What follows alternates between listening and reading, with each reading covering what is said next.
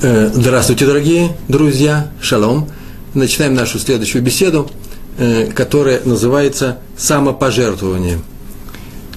Она основана на э, стихе Торы из книги Берешит, в, Берешит из книги Бамидбар, из недельного раздела, который называется «Пинхас». Но сначала несколько слов о, нашем заглавии «Самопожертвование». Такой заглавие я выбрал – хотя на, на иврите это будет мастерут нефеш, но по-настоящему лекцию нужно назвать самопожертвование для спасения других. Я просто подумал, что это длинное заглавие. Какое еще бывает самопожертвование? Э, понятно, что э, оно идет, э, самопожертвование делается людьми для того, чтобы спасти других. А потом уже догадался, что на самом деле не так. Можно пожертвовать самим собой ради самого себя. Мы об этом будем говорить. Например, сегодня я жертвую своим временем, э, своим, ну, будучи студентом, э, своими какими-то возможностями, которые я могу реализовать, например, пойти в горсад, э, который находится рядом э, э, с улицы Пастера, если вы знаете, и э, отдохнуть там вечером, а я вместо этого сижу и готовлюсь к экзамену, тем самым я жертвую своим временем для того, чтобы потом получить какие-то дивиденды, как, э, как, э, какое-то, э, какое-то большее удовольствие или большие какие-то вещи, которые я могу получить путем жертвования того, что сейчас происходит сейчас. Это называется акт не альтруистический, это называется самопожертвование самого себя, я бы так сказал. Но мы сегодня занимаемся темой самопожертвования для других. Э, тема непростая, очень непростая тема. Примеров в Торе немного, но этот иньян, этот, эта тема очень важна. Э, это то, что делали евреи в течение всей своей долгой, длинной истории. Э, жертвовали собой во имя Торы для Всевышнего. Все эти примеры мы знаем – и сегодня мы это, на эту тему поговорим э, и посмотрим, как эта тема, насколько эта тема актуальна для нас с вами в нашей жизни, а самое главное, как она сказывается на нашем поведении, еврейском поведении, а это как раз то, э, чему посвящены наши беседы. История с Пинхасом. Про него мы все знаем, в книге Бомидбар написана специальная глава, недельный раздел, так называется Пинхас. Э, а сама история э, очень проста. Стояли станом евреи в конце своего блуждания 40-летнего в, по пустыне Синай, стояли станом, и э, появился некоторый момент дружбы с одним из соседних народов, э, моавитянами и, и прочими, э, и э, дружили народы очень просто, нормально, естественно, и руководитель колена Шимона, одного из крупных, больших колен, важных колен, среди 12 колен еврейских, он пригласил для э, личного знакомства свой шатер, говорят, э, дочь э, царя, э, соседнего, дружественного нам народа, и это происходило на глазах у всех. И все э, знали, что так поступать нельзя, э, но, наверное, нравы опускались очень быстро, не коленями, а прямо в течение этих 40 лет. И все смолчали, и вместо того, чтобы обратиться к Моше Рабейну, к Моше, нашему учителю, молчали и ждали продолжения событий, кроме одного человека, Пинхас, э, близкий родственник Моше, а именно сын его родного брата Аарона, не сын, а внук сына Лазара – он пошел, взял копье и убил обоих. И руководитель колена Шимона, и, и э, дружную делегацию в лице этой самой э, принцессы, дочери царя, э, э, он их убил, и народ э, э замер в ожидании этого решения, что теперь будет. И Всевышний сказал Моше, посмотрите, это написано в э, в книге Бамидбар, Бамидбар 25 глава, 11 стих, так он сказал, Пинха, сын Элазара, сына Аарона, Коэна, священника, снял мой гнев от евреев, вступился за меня среди них, а поэтому ему будет награда. Там так сказано. Это тот редкий случай, когда человек называется не только по имени своего отца, а в большинстве случаев так оно и происходит – например, э, Иуда, сын Якова и так далее, э, по крайней мере, вначале так э, обычно принято говорить, а потом уже можно говорить Иуда, но про Пинхаса сказано полное его, полное его родословное, сына Лазара, сына Аарона. И Раши говорит на, на, в этом месте, Раши, комментатор Раши говорит, что все слова здесь сказаны для того, чтобы подчеркнуть, подчеркнуть заслугу, заслугу Пинхаса, поступка, который совершил этот поступок. Дело в том, что Элазар, э, сын э, Аарона, взял в жены э, дочь Ятро. Ятро – это тот священнослужитель, священно идолопоклонник, идолопоклонник, который потом пришел к иудаизму. Одну дочь его взял себе в жены Моше, а э, э, и э, Элазар, сын Аарона, племянник Моше Рабейну. И когда убил Пинхас еврея, руководителя колена Шимона, э, все э, удивились, такой жестокости еще никто не проявлял, Почему, э, вроде бы и не за что было убивать, э, он не сделал запретных вещей, он не э, взял к себе наложниц, еще в, в, э, в, в, в друзья, э, он не взял себе чужую жену, это запрещается, он не взял ничего не сделал запрещенного. Он взял себе девушку, которая, в принципе, свободных нравов, да, но он ничего не сделал запрещенного, это нам с вами потом рабаним запретили вступать в браки с не Э, еврейка, с нееврейками. Э, по крайней мере, это тоже нужно отдельно учить, почему, где и как. Но тогда не было такого еще разрешения, как сказал Рабанима, значит, мудрецы. Не было такого еще запрещения, и он убил человека. У евреев не принято убивать э, других евреев. И вообще этого никогда не было до этого в большинстве случаев. Э, и поэтому они очень удивились, почему так он сделал. И начали говорить, да понятно, что, почему он так сделал. Он же, у меня, извините, э, никто иной, как происходит Э, от мамы его, дочь идолопоклонника, который быков для идолов убивал тысячами.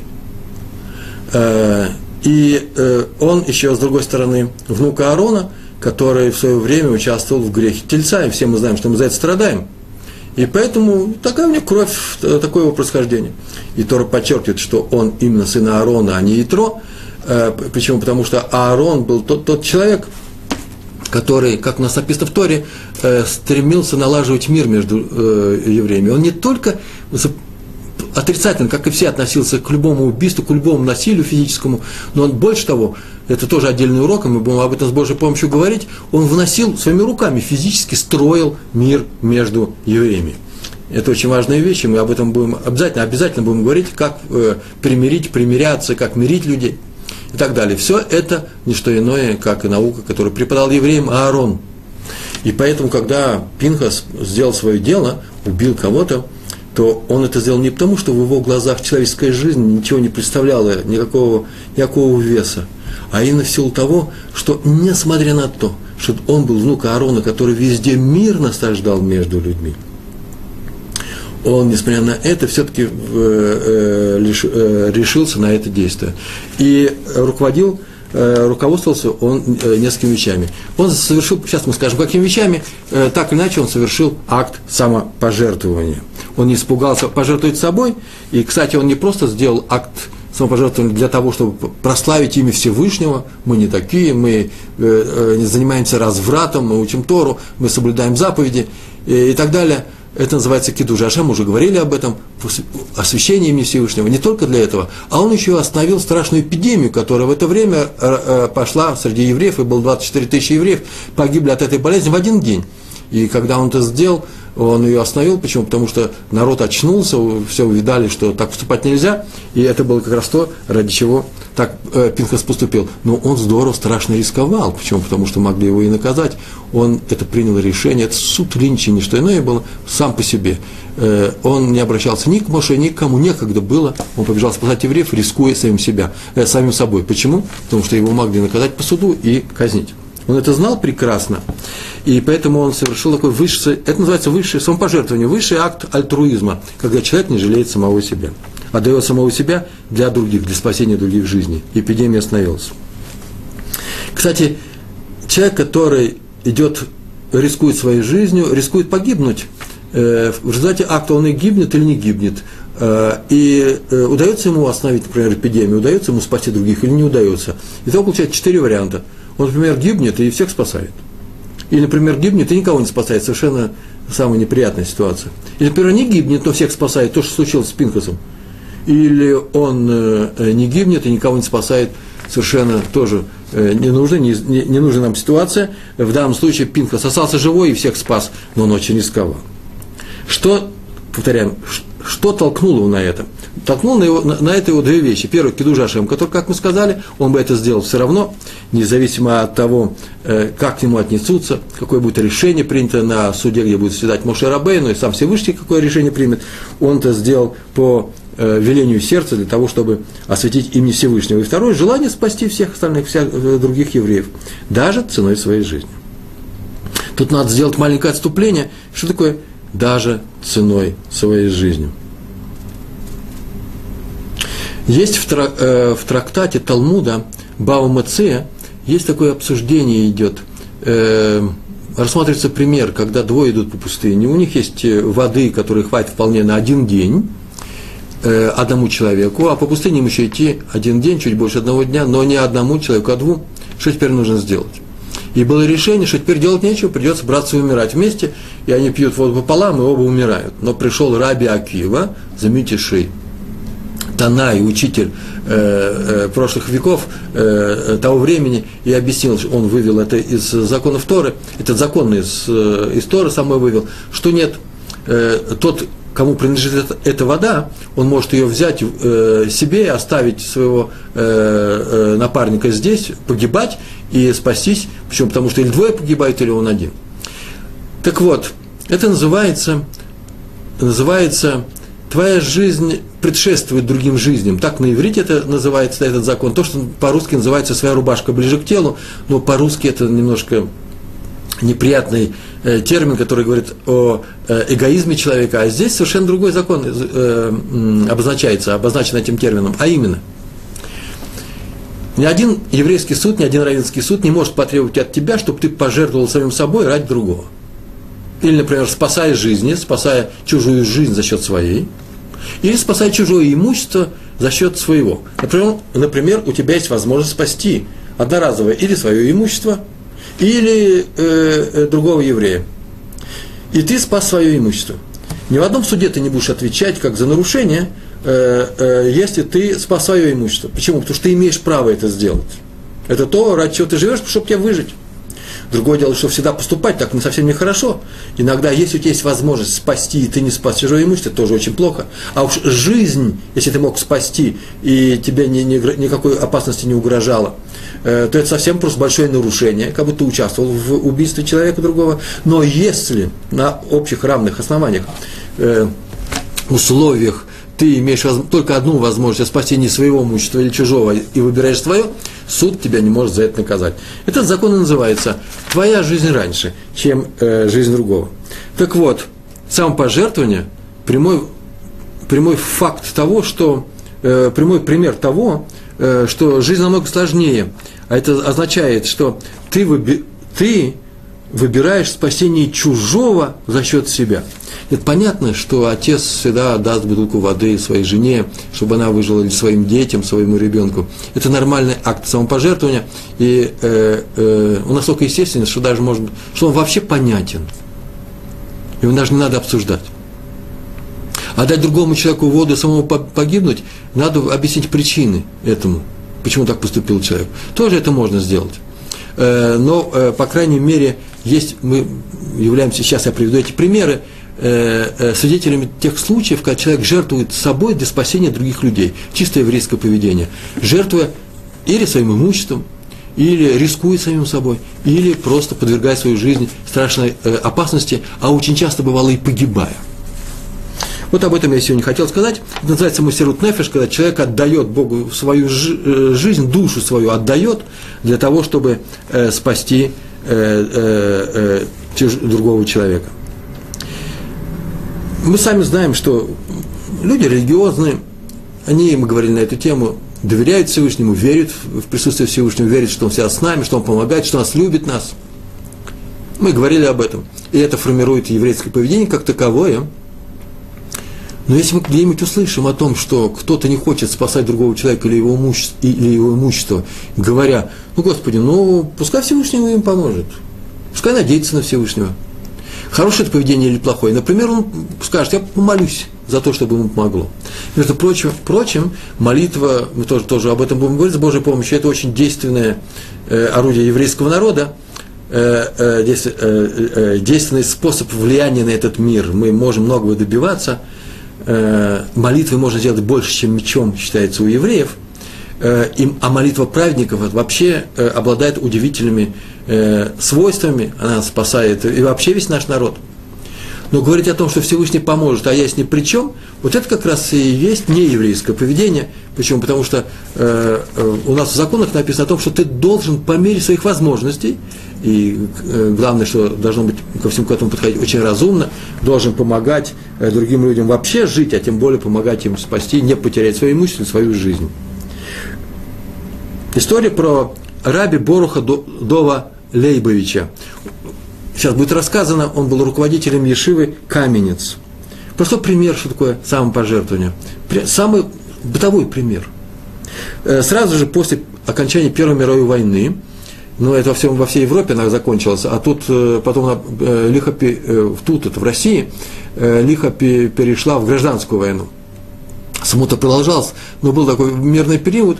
Раф Лейбевич оказался своей семьей в Кременчуге, у него, он, у него были документы жителя Польши, это была тоже часть России в свое время, и он ехал в Польшу из Кременчуга э, железными дорогами, э, на поездах, э, своей семьей, э, жизнь там была жуткая, страшная. Если кто слышал рассказы наших э, родителей или наших дедушек и бабушек про эвакуацию, тот поймет эту картину. Это было безумие, страшное безумие. Люди могли терять друг друга. А это было после Первой мировой войны. И они ехали в поезде, и везде стояли солдаты, еще война толком-то еще и не кончилась везде. Э, Все было, э, в, сами военные люди перемещались с одного места в другое. Все было с проверками документов, страшная жизнь. И он ехал в поезде, и вдруг они увидали, как поднимается в вагон э, одна пожилая еврейка своей дочери, больше никого не было, и ее не пускают. Она говорит, что у нее есть билет, ее не пускают, ее э, э, опускают вниз на перрон, и какой-то даже полустанок, какая-то станция забытая, там полно вооруженной солдатни, шум, крик, пьянство, и она остается здесь, и он решил, так он потом рассказывал, это же целая семья была, что он ее не может здесь оставить, взять ее в вагон он не может. Они спустились вниз помочь вся семья, и он, и его дети, чтобы пережить с ней здесь несколько дней, они пережили, потом, одна, потом когда-то поехал новый состав, они подним, э, поднялись в следующий вагон и поехали. И он сказал, что он не мог оставить э, этих двух женщин одних среди убийц, как он сказал. Это были убийцы, русские люди с э, э, э военной форме э, после Первой мировой войны. Ведь самое интересное, что и их самих там, там могли убить. Для того, чтобы помочь этим двум людям, они рисковали всем. Это называется пример самопожертвования. Второй пример, который я выписал из тех, которые мне э, довелось э, прочесть, найти, это история про Равина, Рава Муш, про раввинов города Хеврона в 1865 году, а в Хевроне всегда была еврейская община, всегда было еврейское присутствие – Э, кроме последнего времени, до э, несколько лет э, евреи были изгнаны оттуда, когда Иордания там правила. А так с, с разрушения второго храма евреи там всегда были. В 1865 году умер Раби Муше Феррейрер. Умер он и это известный был раввин, умер он от болезни. Так полагаю, что это была, наверное, холера, а может быть чума, которая пришла из Египта. Болезнь пришла из Египта, и многие умирали. И предложили стать раввином э, Раби Лягу Мане, известный раввин, э, род очень известный, и тот на отрез отказался. Он был очень скромный. Есть такие люди, которые никогда не могут быть на виду, в центре. И он просто панически отказался от того, чтобы быть главным раввином. Он хотел оставаться всегда в стороне, у него были свои ученики, он много знал, к нему все обращались, но руководить целой общиной, он просто боялся э, э, быть э, в центре э, большой общины. А в это время разразилась эпидемия, болезни, которая пришла из Египта, и многие умирали. И он, как и все остальные, помогал. Но помогал он сам забвенно. Он был еще не очень старым человеком, э, лет сорока. Э, он э, просто как один из, как не раввин, он своими руками хранил других евреев, ухаживал за больными, грел им воду, омывал, навещал больных. Он снабжал едой, носил еду, разносил еду. Он, как говорят, э, проявил большую активность. И когда эпидемия ушла, то ему предложили снова стать главным раввином. И он снова отказался. А потом вдруг принял это, принял это решение, принял э, предложение занять этот пост, э, только так, как говорили, он стал между живыми и мертвыми. Он, он спас целый город. Называется Хеврон, был спасен Раум или Аумане. Он согласился, правда, с трудом, но с, с таким условием, чтобы он не будет получать здесь зарплату, как равин этого города, и он не будет получать никаких почестей, не дай бог, что он один из них. Э, вот это называется самопожертвование человека, который отдался целиком, полностью, это длилось э, чуть меньше месяца, э, для спасения евреев в городе Хеврон. А самое интересное, есть такое правило, мы говорили как-то о нем, еще будем говорить, что ты начинаешь любить и по-особому относиться к тому, во что ты вложил свой труд, свое усилие, самого себя. Вот он вложил в эту общину самого себя и стал известным на долгие годы раввином города Хеврона. Мы в свое, время с вами учили э, про любовь. Был у нас такой урок, э, посмотрите, э, э, лекция называлась э, про Пурим, особенность, актуальность Пурима. Там мы говорили о том, что Всевышний спасает только тех евреев, которые объединяются только тогда, когда евреи объединяются – а известно, что евреи объединяются, когда выполняют заповедь «люби своего ближнего». Мы знаем эту заповедь «люби своего ближнего, как самого себя». А вот любить начинаешь ближнего своего, когда делаешь человеку то, что делает любимому. Вот что делает любимому, а не наоборот, заметьте. Вот это и приводит к любви. Такой был у нас целый урок – не жди, когда придет любовь к другим людям, начинай делать то, что делает любимому, и вы увидите, что пришла любовь к другим людям. И там мы учили, что же, какие-то действия э, называются э, проявлением любви. Это когда ты помогаешь тому, кого любишь. И как мы учили, если ты кому-то помогаешь, ты начинаешь его любить, относиться способно, ты ему помогаешь. Это ты его прощаешь за те действия, которые он сделал, может, не совсем достойные, это ты ему уступаешь, свое уступаешь для него, и ты его отвечаешь за него, ответственность за него. Вот эти четыре вещи мы учили, это называется проявлением любви. Если ты начинаешь так поступать с, любви, ты, э, с людьми, ты начинаешь их любить. А теперь можно добавить, что когда готов пожертвовать собой ради других, это и называется прояв, э, проявлением любви. Впрочем, это высший уровень, есть высший уровень ответственности. Самопожертвование – это один из самых высоких уровней от, э, ответственности за людей. На что надеется человек, когда он совершает этот подвиг альтруизма? Э, Раши так написал про, э, в, э, в Мидраш, про тот стих, о котором мы говорили в самом начале. Пинхасу, который совершил то действие, о котором мы говорили, было поставлено заслугу, заслугу все. То есть заслугу даже его родословная. То есть, это называется, он получил награду. Всевышний сказал, что Пинхаса, сына Лазара, сына э, Аарона, священника, который, э, э, который помог евреям, спас евреев от моего гнева и так далее, э, который остановил эпидемию, э, э, он будет награжден он получит награду. Так сказано, он распорядился, чтобы Пинхасу дали священничество, чтобы он тоже стал коэном. До этого он не был коэном, несмотря на то, что он был внуком Аарона. Получается, что это какой-то особый случай. Что такое особый случай? Мы с вами знаем, э, сами с вами знаем, так догадываемся, э, что, ну разве бывает, что соблюдение заповеди остается без награды? Если человек соблюдает заповедь, то э, у него будет награда. Но здесь сказано, что у него будет награда. В чем дело? Зачем лишний раз говорить то, что мы и так знаем? Катав Софер, известнейший комментатор, известнейший ученый э, Торы э, 19 века, сын э, Хатам Софера, он так пояснил. На самом деле есть несколько другое правило. Это я вам сейчас сказал, ну как же, известно, что любая заповедь приводит к награде. Нет, нет, нет, не так. Она приводит к награде, но какой и где. Он так написал. Есть правило следующее. Я принесу несколько слов, они звучат очень необычное, непривычное, ему даже неприятно. Послушайте, как они звучат. В этом мире нет награды за исполнение заповеди. Все, точка. Нету. Награды нету. Почему? Потому что есть опасение, сам, сам же комментатор, сам же ученый, Катавсофер сказал, есть опасение, так он взял из Медрашей, от своих учителей, есть опасение, что человек, получив награду за какую-то заповедь, сделает ошибку и откажется от, от, от этой заповеди. Он испортился, он стал плохим. И получил, получается, что он, получив награду, теперь потерял возможность ей воспользоваться, а он ее уже получил раньше времени. Поэтому все награды откладываются на мир грядущий. Так сказал Катав Софер и добавил, на выполнение заповеди помощи другим людям, когда делаешь им какую-то пользу, награда в этом мире есть. Это достаточно, это вообще-то нужно знать. Если от того, что ты выполняешь своими руками заповедь Торы, и от этого кому-то есть польза, то ровно настолько же есть награда в этом мире для тебя. И если никакой пользы людям нет, а такие случаи есть, то награды в этом мире не будет. А именно, я накладываю тфилин, я ем кошерную еду, предположим. И это касается моего отношения э, ко Всевышнему. Это наших отношений касается.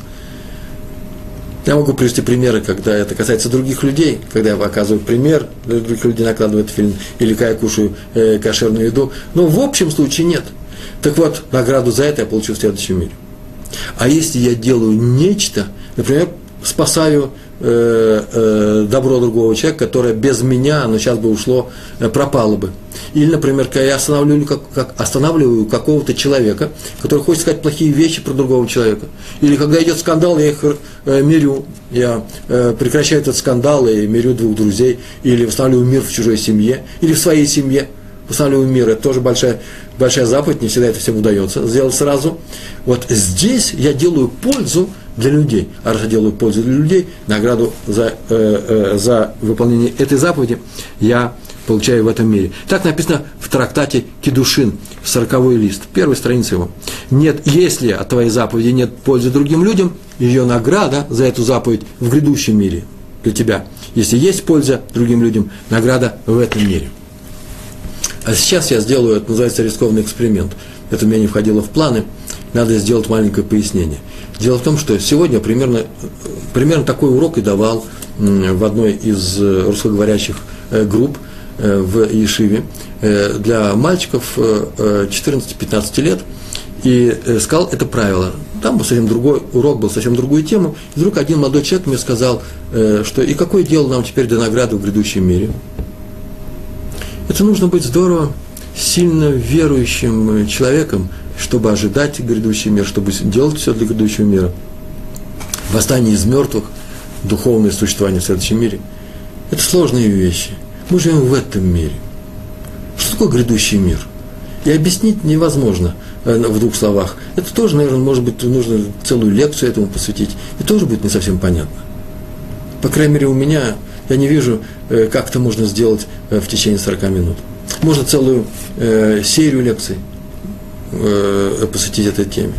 Но я сейчас приведу один машаль. Машаль – пример, э, басня, э, аллегория, э, которую не надо понимать буквально, но она объясняет смысл э, этого понятия награда в грядущем мире, а не в этом.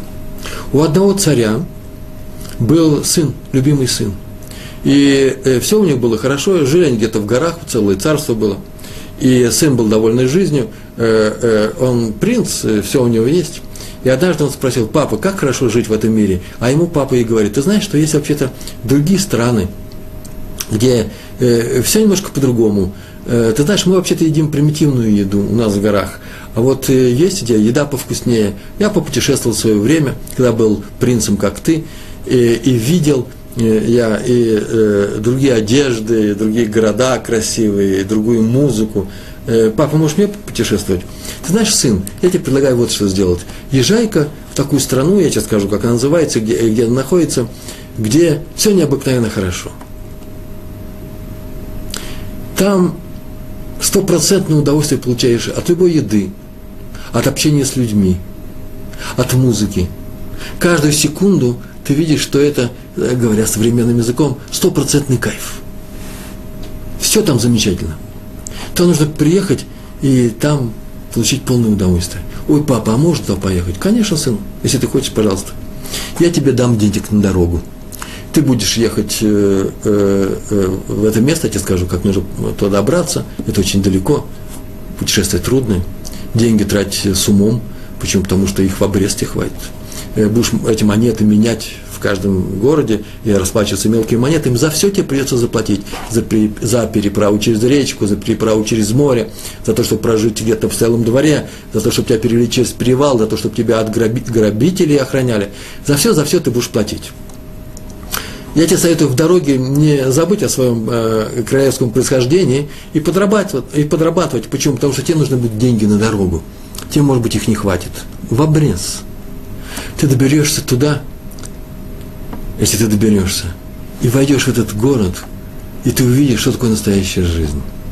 Но знаешь, сын, там только одно правило. Там за все надо платить, а денег у тебя может не хватить. А там заработать в этом городе невозможно. Там все по-настоящему, но там ты получаешь, а заплатишь только тем, что сделал по дороге. Сколько ты заработал, столько ты там заплатишь. По-другому быть не, не может быть. Это не что иное, как аллегория, аллегория э, того, что называется грядущий мир. Там ты получаешь за то, как прожил здесь. Но там все по-настоящему. Является целью, на, наше путешествие является целью, э, имеет цель именно этот город, грядущий мир. А те деньги, которые дал нам Отец, это не что иное, как схутовод называется, э, то, что мы получили от наших отцов, заслуги отцов – что не все же получили. Один получает много, другой получает меньше. Это не его заслуга, это заслуга наших отцов. Не больше, не меньше. На эту тему я больше не буду говорить. Но главное, что когда я выполняю заповедь, какую-то заповедь, от которой становится людям хорошо, именно в этом мире я и получаю за нее награду. А заповедь Киду Жашем и все, все остальное, э, я получаю награду за, за, за выполнение этой заповеди э, в мире грядущем. На уроке Хофицхайма, Хофицхайм, великий еврейский ученый, который жил сто лет назад, э, э, он давал урок, и он взяли Мидраш Куэлет, Куэлет Раба. Есть такая книга Куэлет, Экклезиаст. Мидраш, есть, это комментарий устной Торы на эту книгу, и там э, написан очень интересный эпизод про раби Ханину Бендоса. Был такой великий человек, который жил более двух тысяч лет назад в Иерусалиме, э, чудотворец, он, у него очень много чудес происходило. Про него написано было, так Хофицхайм привел пример, Раби Ханина Бендоса увидел, что однажды в его городе э, все вдруг э, э наполнились энтузиазмом э, отнести какие-то вещи, посвятить их храму в Иерусалим. И все несли к праздникам э, какие-то вещи. Кто-то э, корову, кто-то зерно, Э, в Иерусалимский храм. Э, там вот продавали, и на эти деньги его благоустраивали, покупали карбоноты, жертвы для храма, или украшали этот храм. И, а у него ничего не было. Пошел Раби Ханина Бендоса в поле чистое, э, чудо это или не чудо, и нашел там огромный кусок очень красивого розового мрамора. Причем он уже вытесанный был и отполированный. То есть в целом в готовом виде – можно было бы взять, и он выяснил, что ни, э, э, никто на него не претендует. Здесь, и можно его тоже отнести в храм, но он был очень большой, и он позвал рабочих для того, чтобы они ему помогли это принести в Иерусалим. Те заплатили очень большие деньги, страшные большие деньги, называется пять села – Э, на одну село можно было прожить намного больше года безбедно, а они просили пять, уже очень тяжелый был этот камень, у него не оказалось этих денег, и тогда он сказал, что он не может это сделать, и они ушли, и в это время Всевышний сделал чудо для него, явилось пять малахим, так написано в этой книге, пять малахим, малахим пять ангелов, по числу этих пять села, и э, перенесли этот камень, но они ему сказали так, только ты нам тоже помогай, как он может помогать в переноске такого большого куска мрамора, да очень просто. Ты возьми, ты возьми, пожалуйста, э, и одну руку под камень положи и один палец. Одна рука и палец вполне достаточно будет. И он это сделал, и в ту же секунду они перенеслись в Иерусалим. Хофицхайм так объясняет. Зачем нужно было Всевышнему ждать, когда Раби Ханина обратиться к рабочим, когда он мог с самого начала, как только он нашел ткань, посадить этих малахим? Ответ. Сделано это было для того, что человек должен принять участие в том, что он собирается сделать, сделать, что может. Даже если это совершенно невозможная вещь, когда ты видишь, что вообще нельзя поступить, нельзя выбраться из этой тяжелой ситуации, но ты начинаешь это делать, и тогда приходит спасение с неба. Иначе спасение с неба не приходит. Только тогда это будет, когда ты что сделаешь? Когда ты будешь в этом участвовать. Для чего все это я рассказываю?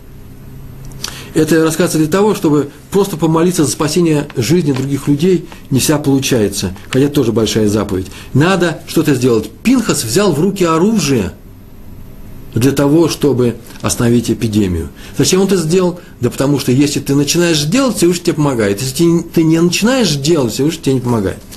Это очень важный момент, на нем мы сейчас остановились, и, э, э, и запомнили его, он нам вполне еще, может быть, пригодится. Следующая история, которую я хочу рассказать, тоже касается э, самопожертвования. Она развивает нашу тему, выглядит она таким образом. История. Однажды в Иерусалиме, это было очень давно, лет сто назад, наверное. Ну да, конечно, это же история про Йосифа, э, раби Йосифа Хайма Зоненфельда, главного раввина Иерусалима, который долгие годы был главным раввином, сто лет и даже чуть больше. Э, э, а в Иерусалиме произошел несчастный случай. Э, евреи с арабами о чем-то поспорили. Не написано, о чем они спорили. И еврей толкнул араба, и тот упал, нечаянно ударился виском и умер. Нечаянно умер. Никто не собирался его убивать. Этот еврей перепугался и убежал, за ним гнались арабы, но его не догнали. И поднялось большое волнение в арабской части Иерусалима. Э, молодой человек был не виноват, можно было бы решить как-то это миром, э, по крайней мере, не спорить на улицах, не спорить с арабами на улицах никогда. И э, молодой человек прибежал к, к дому раби Йосифа Хайма Зонанфельда, перепуганный, куда еще было бежать, и тот его спрятал. Не в своем доме, а где-то рядом очень быстро спрятал. Домашние перепугались, домочадцы дома. Сейчас там придут, вся эта арабская толпа, и нас всех поубивают, на что Раф ответил, что у нас выхода никакого нет, мы не можем выдать никому э, человека, который ни в чем не виноват. По крайней мере, до Равинского суда, если даже в чем-то виноват. Они тогда сказали, домочадцы э, э, Раба, Рава Зоненфельда, что надо бы тогда обратиться к властям, а тогда были турецкие власти здесь, даже не английские, а турецкие, э, тоже мусульмане. И чтобы они разобрались с этим делом, его будет содержать, поддерживать, может быть, день-два в тюрьме у них – от арабской э, толпы э, изолировано, а там уже не решат, виноват он не виноват. На что он сказал, во-первых, не доведут э, арабы, не дадут дойти ему до этого колодка турецкого, по дороге убьют, а если доведут, то я не думаю, что суд будет справедливым, мусульманский суд по отношению к еврею. Так или иначе, собралось в это время тысячи арабов, тысячи арабов. И все пришли к Равину, большая площадь, перед домом стоят. Но тот стал в дверях, все припугались, тот стал в дверях, сказал, что Зать что не знает, никого никого не выдаст, пускай идут к властям. И на самом деле какое-то чудо произошло, почему раввины убивать не захотели, и пошли, обратились к туркам, и главный судья вызвал э, семью потерпевшего, представителя этого клана, и Рава Зоненфельда, почему? Потому что молодого человека, он не, не говорил, где он прячется его вызвали, и главный судья, турок начал на него давить, пугать его, э, но тот стоял на своем э, и э, сказал, что он его не выдаст и не скажет, где он находится. Тогда этот судья прекратил о том, что главного раввина Иерусалима посадят в тюрьму. Тот совершенно спокойно достал маленький мешочек, говорит, он же готов, он пришел с этим, вот видите, у меня талит и филин с собой. Я их принес с собой, поэтому если в тюрьму, то в тюрьму.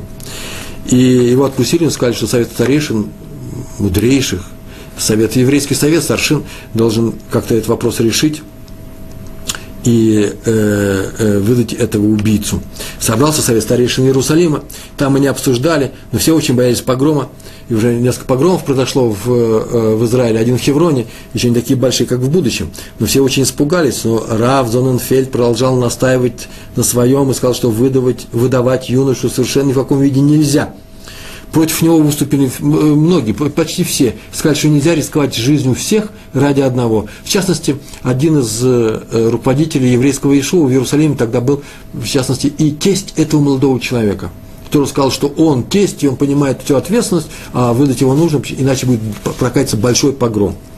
На что Раф ему сказал, ну, если ты не жалеешь отца своих внуков, то это твое личное дело. А теперь скажи, пожалуйста, если бы это был твой родной сын, ты бы его отдал? Все задумались. Э, непростой вопрос задал Раф Зоненфельд. Э, пока не думали целый день. На следующий день разразилась Первая мировая война.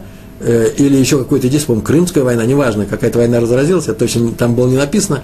И э, внимание Иешуа было, внимание населения Иерусалима от этого дела было отвлечено.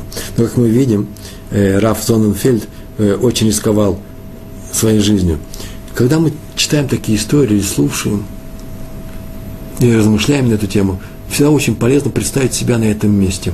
А что бы я сделал на месте Рава Зоненфельда? Ко мне прибежал, прибежал человек, он относится ко мне как к уважаемому человеку, он знает, что я могу, спасу, спасу ли я его?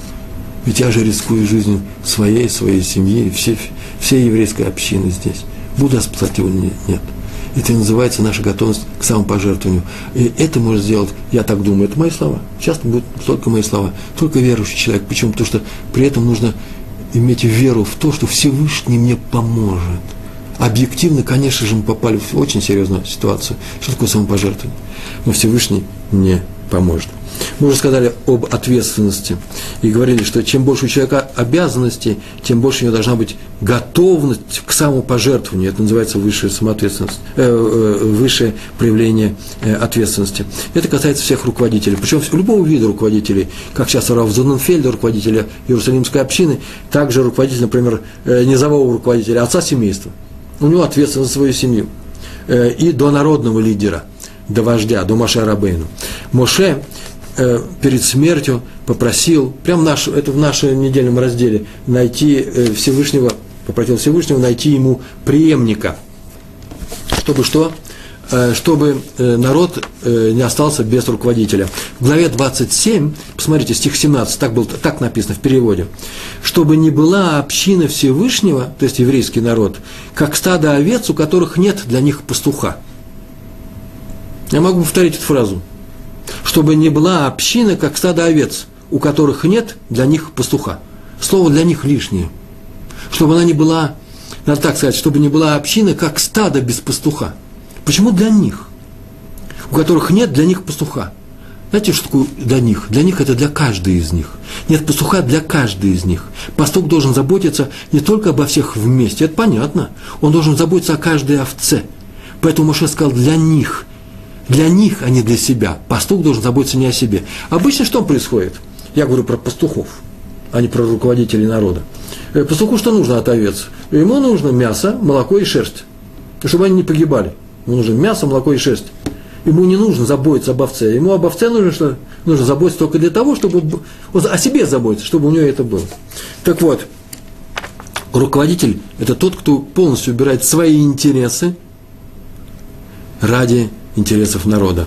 И это и есть необходимое самопожертвование, самопожертвование лидера. То, что сделал один из самых э, приближенных, близких к Моше и Аарону людей, Пинхас, он пожертвовал самим собой. Э, э, это очень важная вещь. Это называется самопожертвование. Отказ от собственной души, Масерут Нефиш. В 1849 году в городе Вильна, Вильнюсе, разразилась холера. Это точно так было написано холера, еврейскими буквами написано. И Раф Исроэль Салантер, который был один из руководителей э, общины э, Вильнюса, организовал Ваат Эзра. Ваат Эзра – это называется комитет спасения. И привлек к участию, к работе в этом комитете, даже не в комитете, не комитет, это не люди, которые сидят и заседают, это люди, которые делают практическую вещь. Привлек к работе сотни учеников Ешив, Кололи, Кололи такая же Ешива, только для э, женатых мужчин. А Ешива – это заведение для неженатых, для юношей. И они помогали по всему городу, причем помогали больным, это была холера, э, даже в субботу. Это очень важная вещь. В субботу помогать, что такое холера? Для, для больного холера нужно очень много горячей воды. Я не знаю тонкости всего этого дела, но написано так, что нужна горячая вода. вода. В субботу нагреть горячую воду – это проблема, связана с нарушением субботы. И э, в Шуханарухе написано, что законы, это мы знаем, законы, все запреты на, на, э, э, запреты на, на субботнюю работу э, отменяются, если есть э, риск для жизни человека, для его здоровья. Причем для того, чтобы нарушить это, э, э, для спасения еврейской жизни в субботу, нельзя привлекать для работы неевреев. Вот самый важный момент. Сами евреи должны это сделать. Это важный момент – мы ставим субботу не выше жизни человека. И поэтому мы сами нарушаем. Это даже не нарушение, это называется соблюдение субботы. Нарушить субботний закон для спасения человека называется его субботу соблюдать. Э, в субботу они кололи дрова, грели воду, помогали э, больным. И у одного из уважаемых членов этой общины, одного из руководителей этой общины заболела внучка – семье, где эта внучка лежала, болела, и тоже помогали, э, э, кололи в субботу дрова, э, грели воду, какие-то санитарки помогали. Так иначе она выздоровела, и пришел он благодарить Рава Салантера, Рава, Рава Исраиля Салантера. и поблагодарил его за самоотверженность, проявленную его учениками, спасли его внучку. А потом взял и добавил, но в субботу могли бы нарушать и поменьше. Рафсалантер различался мягким характером, а тут он, так расстро... тут он так расстроился, так он резко сказал, и ты нас будешь учить. Прям фразы из того текста, который я читал. Дело в том, что я обещал родителям этих мальчиков, этих юношей, что все они невредимыми, целыми, не заболевшими вернутся домой. И ты сейчас их попрекаешь в том, что они нарушали субботу, хотя по закону они имели право и должны были нарушить. Ты считаешь, что суббота выше, чем э, человек, ты пренебрег ими, ты их хочешь научить, безобразие какое. Тот человек тут же раскаялся, покаялся, э, принес извинения. Есть такое правило, на самом деле – того, кто идет исполнять заповедь, сама заповедь защищает. То есть ему не будет ущерба. Правило такое. То есть мы так считаем, что когда я иду на заповедь, связанную с каким-то риском для здоровья или жизни, или просто иду по дороге, чтобы выполнить эту заповедь, например, сделать обрезание в соседнем селении, хотя здесь бандит, то Всевышний мне поможет, и бандитов можно не бояться. Это что не значит, что ничего не произойдет. Но мир будет вести себя таким образом, что сама заповедь, мое, мое желание исполнения, моя готовность к исполнению будет меня защищать по дороге к этой заповеди во время ее исполнения. Еще не значит, что другие обстоятельства не придут к другому. Мы знаем э, все случаи жизни.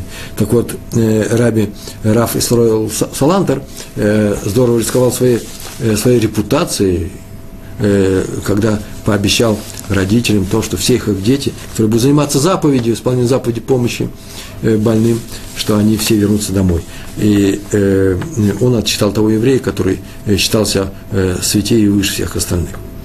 Настоящее самопожертвование – происходит тогда, когда даже не просишь чуда, а идешь и все делаешь сам. Так мы сейчас только с вами говорили, э, рассказав, э, э, приведя пример из урока Хофис Хайма про Раби Ханина Бендоса.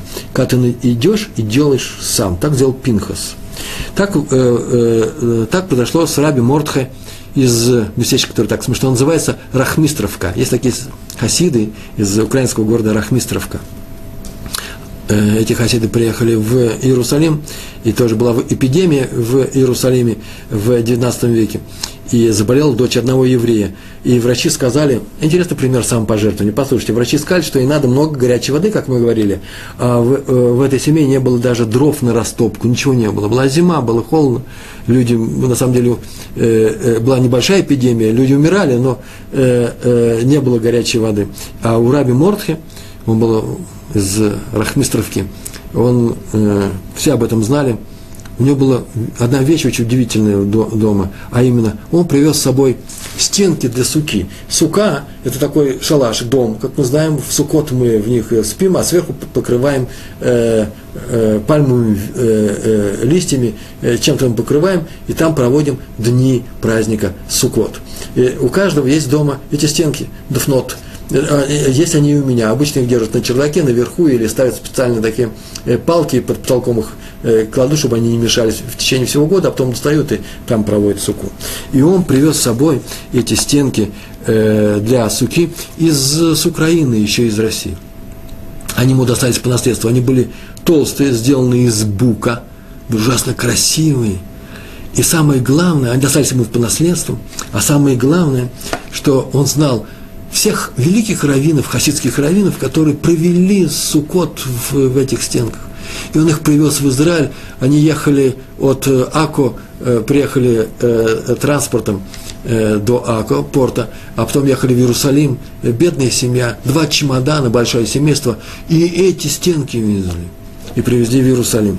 И когда он узнал о том, что девочки, в семье для этой девочки, которая заболела, нужна горячая вода, для этой девочки, для э, спасения ее жизни, а у них нет даже дров, он тут же полез наверх, достал все эти стены, стенки, стенки для суки, сам, ну, им помогали, э, э, э, сам их снял, сам их отнес и сам их начал колоть для растопки. Это тоже называется самопожертвованием. Он узнал, что нужно помочь, и все сам сделал для того, чтобы спасти девочку. И девочку он э, э, спас. История ведь тоже ведь, она же не аллегорическая, это очень конкретная история. Скажите, пожалуйста, каждый ли из нас готов отдать для спасения может быть, здоровье другого человека, то, что самое дорогое у него есть, осталось. Может, быть, можно было бы продать это. А многие хотели купить у него эти стенки. Он бы без, безбедно, поверьте мне, жил бы несколько лет. Э, потому что с деревом в Израиле, тем более буковым, в Иерусалиме тяжело. И он бы продал это – они голодали, люди голодали только для того, чтобы э, у них была э, хорошая, красивая сука, доставшаяся им по наследству от великих раввинов. И сейчас он для здоровья этой девочки лишил сам себя этой суки. Но многие бы из нас поступили бы так же в таких же обстоятельствах. Он пожертвовал жи, э, вещью, а многие жертвовали жизнью. Кстати, приведу-ка я вам пример про э, как раз не не из еврейской религиозной жизни, а про одного человека, которого звали Александр Глигберг. Известнейший человек. Все его знают. Он родился в Одессе, прожил только 52 года, умер во Франции. Он известен в российской русскоязычной культуре как Саша Черный. Был такой поэт. Стихи совершенно удивительные, феноменальные. Он был поэтом-сатириком – Всю жизнь он их писал, эти стихи, э, публиковал. Э, э, цензура закрывала э, э, эти издания, эти журналы, где он публиковал, но он писал, он бичевал все, и власть, и быт, э, и обыватели, что угодно. Это ужасно смешно. У него был фамилия Саша Черный, да, это у него псевдоним, Гликберг, э, но взгляд у него был совершенно иронический, смешной, с юмором, и в то же время он подмечал все самое черное в жизни. Недаром он был черный. Почитайте его стихотворение, короткая баллада, которая называется «Страшная история». Как все метко, замечательно о России начала 19 века, э, начала 20 века. Но самое интересное, как он умер. А умер он как праведник. Он жил во Франции, он уехал, он один из первых не принял эту революцию, он уехал во Францию. Жил он в Германии, потом он уехал во Францию и жил он там в маленьком местечке рядом с городом, который назывался Лаванду. Это где-то ближе к югу Франции.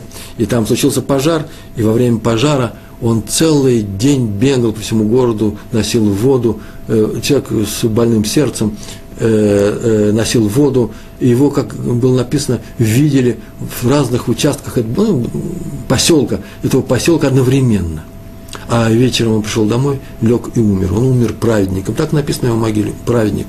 52 года. Крупнейший человек, деятель э, э, русской поэзии.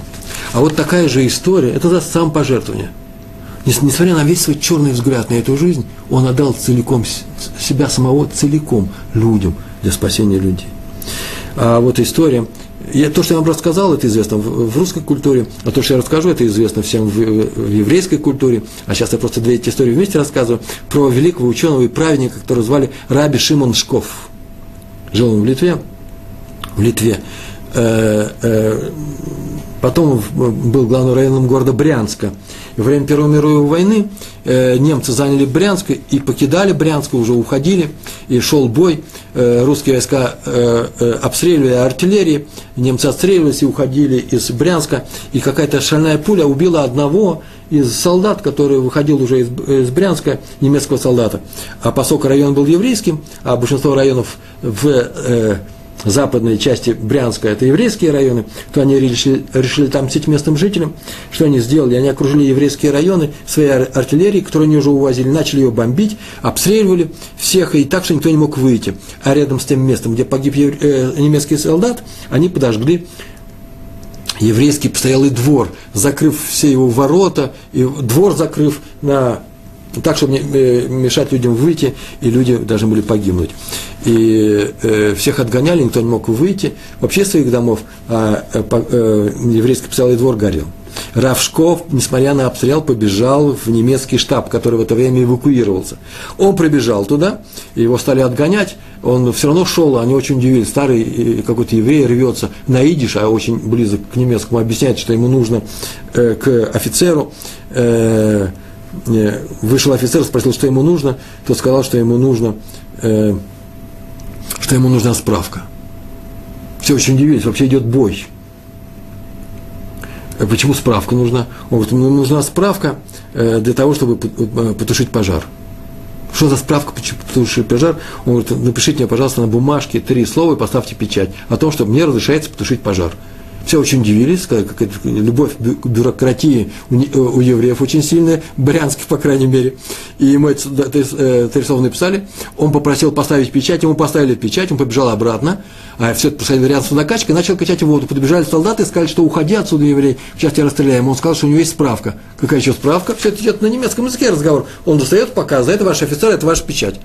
Э, те немцы, немцы, наверное, очень любят справки и печати, они разрешили качать эту воду, и э, все остальные евреи увидали, что это можно сделать, выбежали, начали качать воду, спасли и этот постоялый двор, и этих людей. Это называется что он сделал самопожертвование, он рисковал своей жизнью для того, чтобы спасти других людей. Мы поступили бы так. Ну, это непростая вещь, побежать за справкой.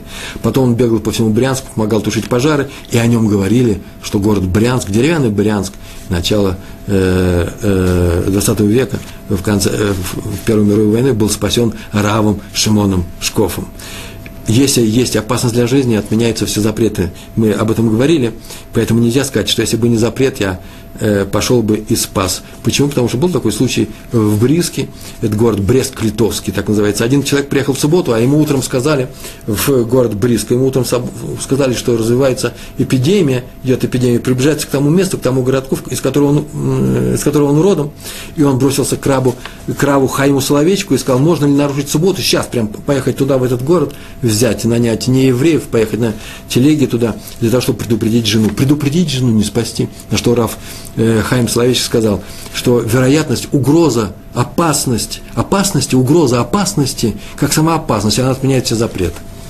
Поэтому для спасения людей можно нарушать все, что угодно, только нужно спасти людей. А тем более не надо цепляться за свое добро, а некоторые и говорят, что не надо цепляться за свою жизнь для того, чтобы э, спасти других людей. Правда, во всех таких случаях нужен совет равина. Еще одна история, которая у меня осталась совсем несколько минут, как я полагаю, наверное, осталось три минуты.